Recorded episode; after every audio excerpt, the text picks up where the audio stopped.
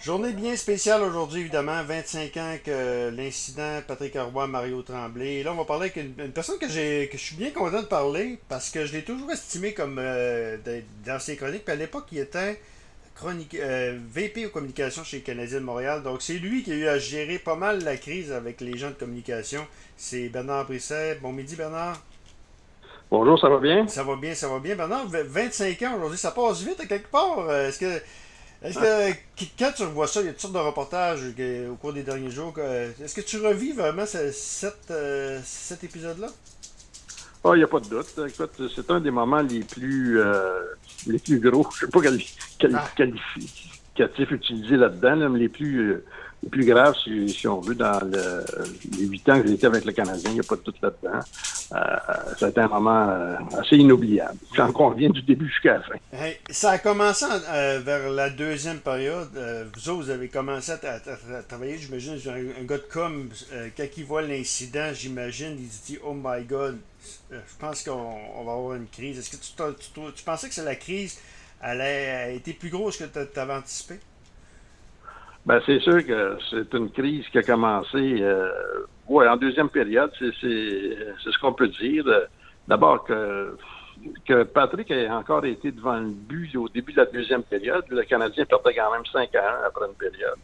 Euh, déjà, ça, c'était surprenant. Puis on savait que entre Mario et, Patrick, même si depuis un mois, ça allait relativement bien, on savait qu'il y avait une certaine animosité entre les deux, là, que ça, ça tiraillait un peu.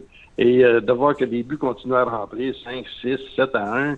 Euh, et, mais là, au moment où Patrick a levé les bras en l'air, puis que devant un arrêt, un arrêt assez, normal, qui, a, effectué, la foule s'est mise à l'applaudir. Lui, il lève les bras en l'air, on savait qu'on était on était carrément dans le début d'une grande crise. Et euh, ça n'a pas manqué. Par la suite, quand il été retiré du match, il a parlé à M. Corée, on savait bien que c'était c'était une des crises comme j'en ai rarement vu dans le hockey, en tout cas chez le Canadien. OK. Qu'est-ce que vous avez fait? Est-ce vrai qu'en deuxième période, après ça, euh, euh, dans l'entraque, vous êtes allé voir Ronald Coré, puis vous êtes allé dire qu'est-ce qu'on fait, puis Ronald Coré avait le... ben, pas, Non, c'est pas tellement qu'est-ce qu'on fait que je voulais savoir de M. Coré, c'est que tout le monde se posait la question. Il y avait une question qui, qui, qui brûlait les lèvres de, non seulement des, des, journalistes, mais tout le monde qui avait vu cet incident-là.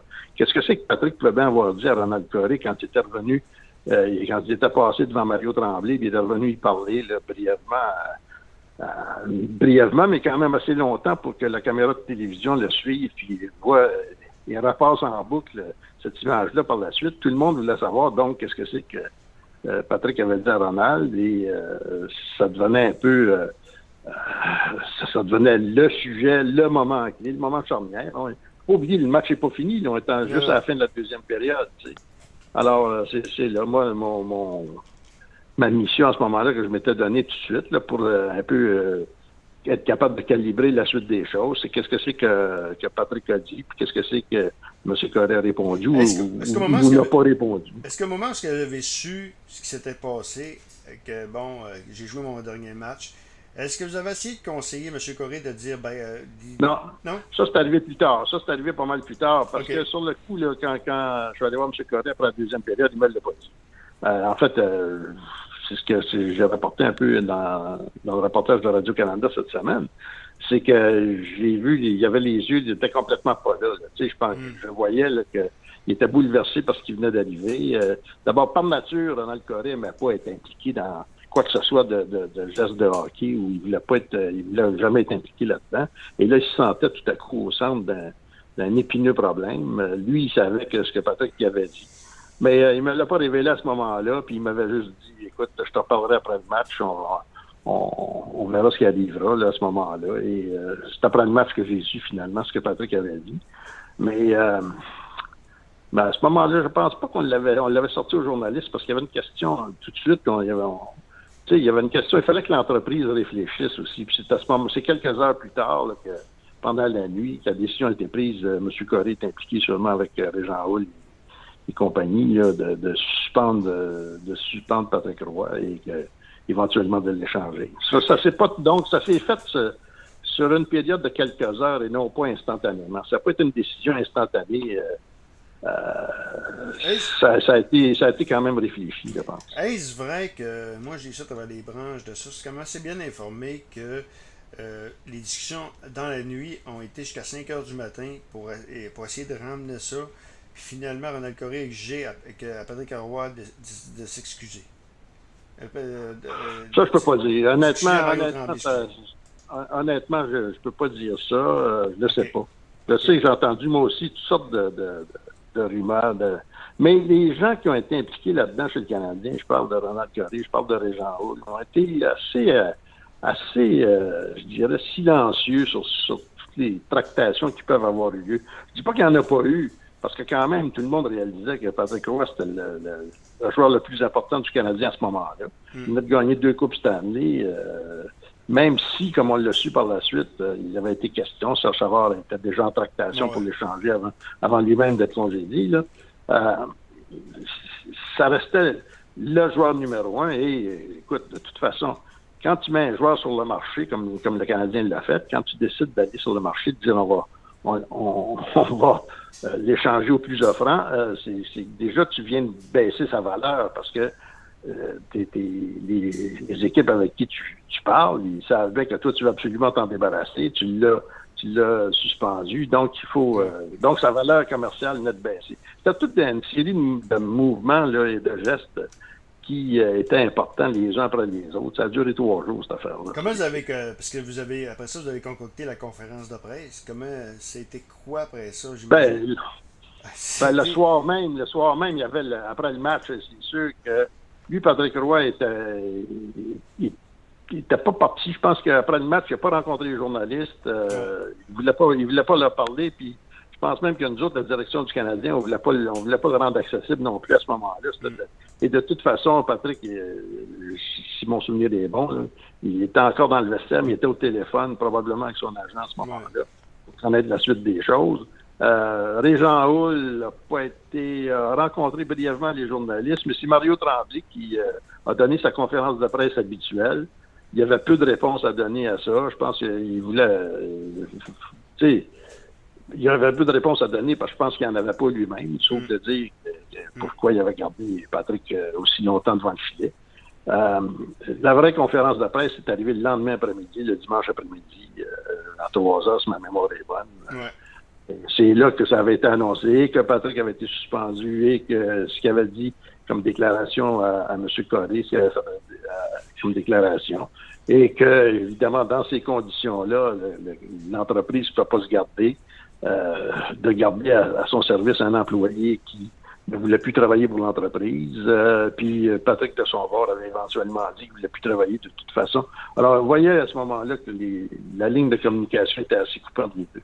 Est-ce que ça aurait été possible? Je pose la question, vous avez été. Parce que moi, c'est ma théorie depuis le début de cette histoire-là. Puis vous l'avez vécu de l'intérieur, d'organiser une, espèce de pièce de théâtre, puis de dire, ben, regarde, on s'est emportés toutes les deux. Euh, le, et euh, pour l'émotion, euh, en raison de l'émotion.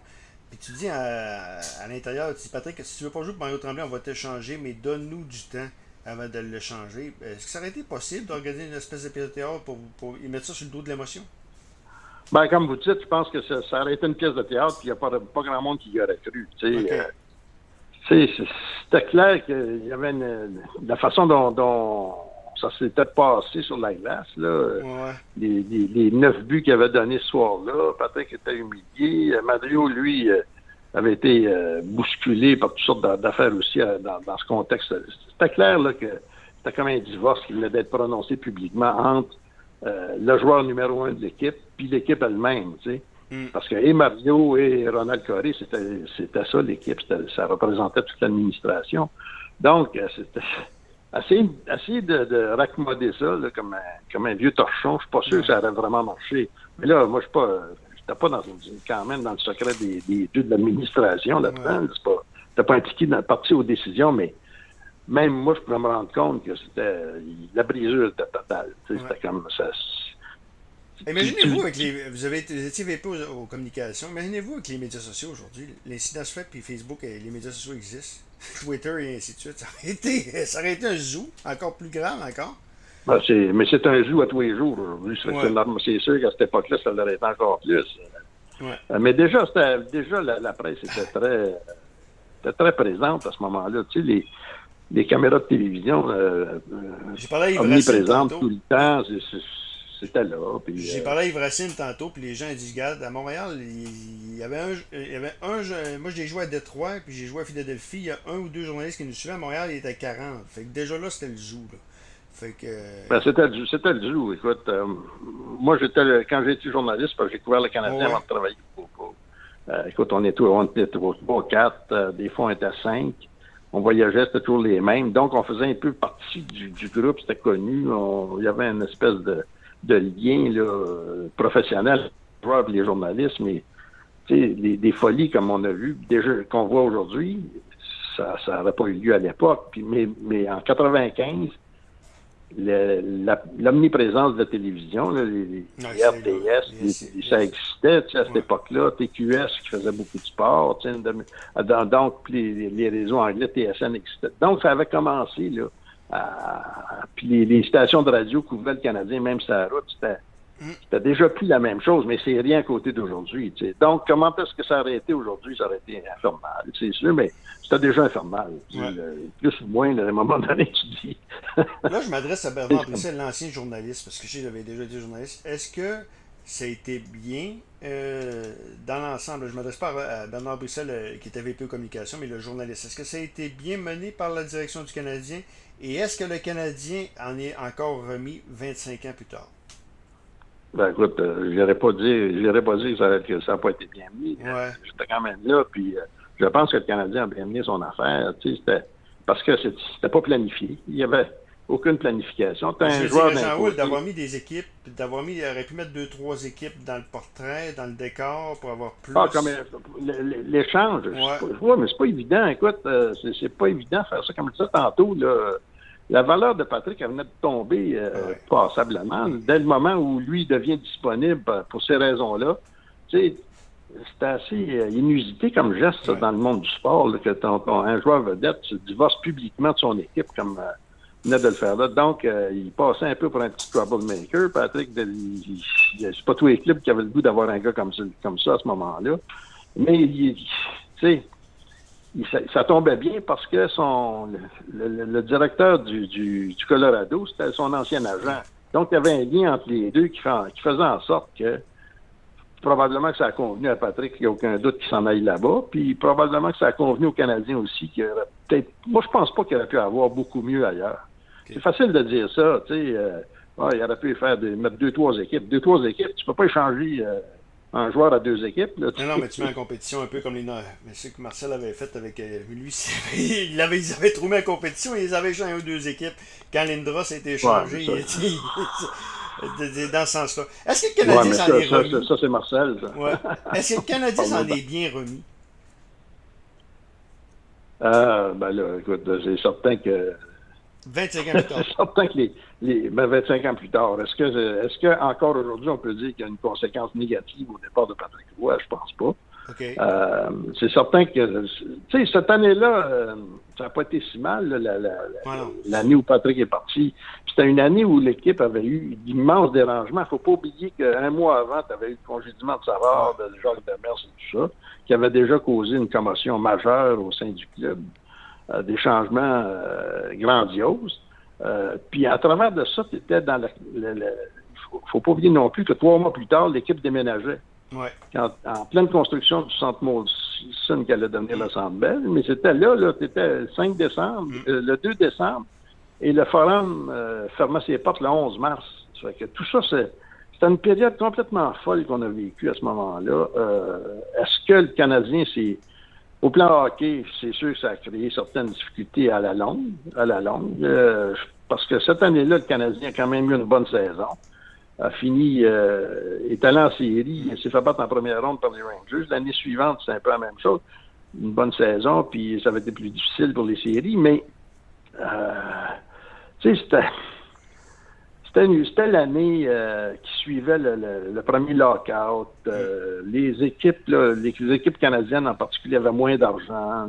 Aller chercher des joueurs autonomes, déjà, ça se faisait à peu près pas. Là. Ils venaient pas au Canada. il y avait toutes sortes de circonstances qui ont fait en sorte parce que c'est facile de dire que oh, Régent Hall, il était pas bon, puis tout ça. C'est facile de dire ça, mais je suis pas sûr que n'importe qui placé dans les mêmes situations économiques ou dans les mêmes situations que, qui existaient dans le monde du hockey en 1995, 96, 97, je suis pas sûr que n'importe qui aurait fait un bien meilleur job que Régent Hall. Donc, euh, tu sais, c'est tout, facile de dire, ah, ben, il a fait des mauvais échanges, oui, il a fait des mauvais échanges, mais il a fait des bons aussi. Ouais. Tu sais, euh, l'évaluation, c'est sur une longue période, tu es obligé de dire, ben, ça n'a pas été bon parce que euh, ça fait 25 ans que le Canadien n'a pas gagné la 27 ans maintenant. Et, euh, puis, puis l'année passée, l'année passée, avant, avant l'arrêt du jeu au mois de mars, le Canadien était loin de, de, faire les séries. Je ne peux pas dire que c'est à cause du départ de Patrick Roy qui en était là. ça, je dis, comment évaluer, évaluer ça sur une, sur une base de, long terme, je ne sais pas.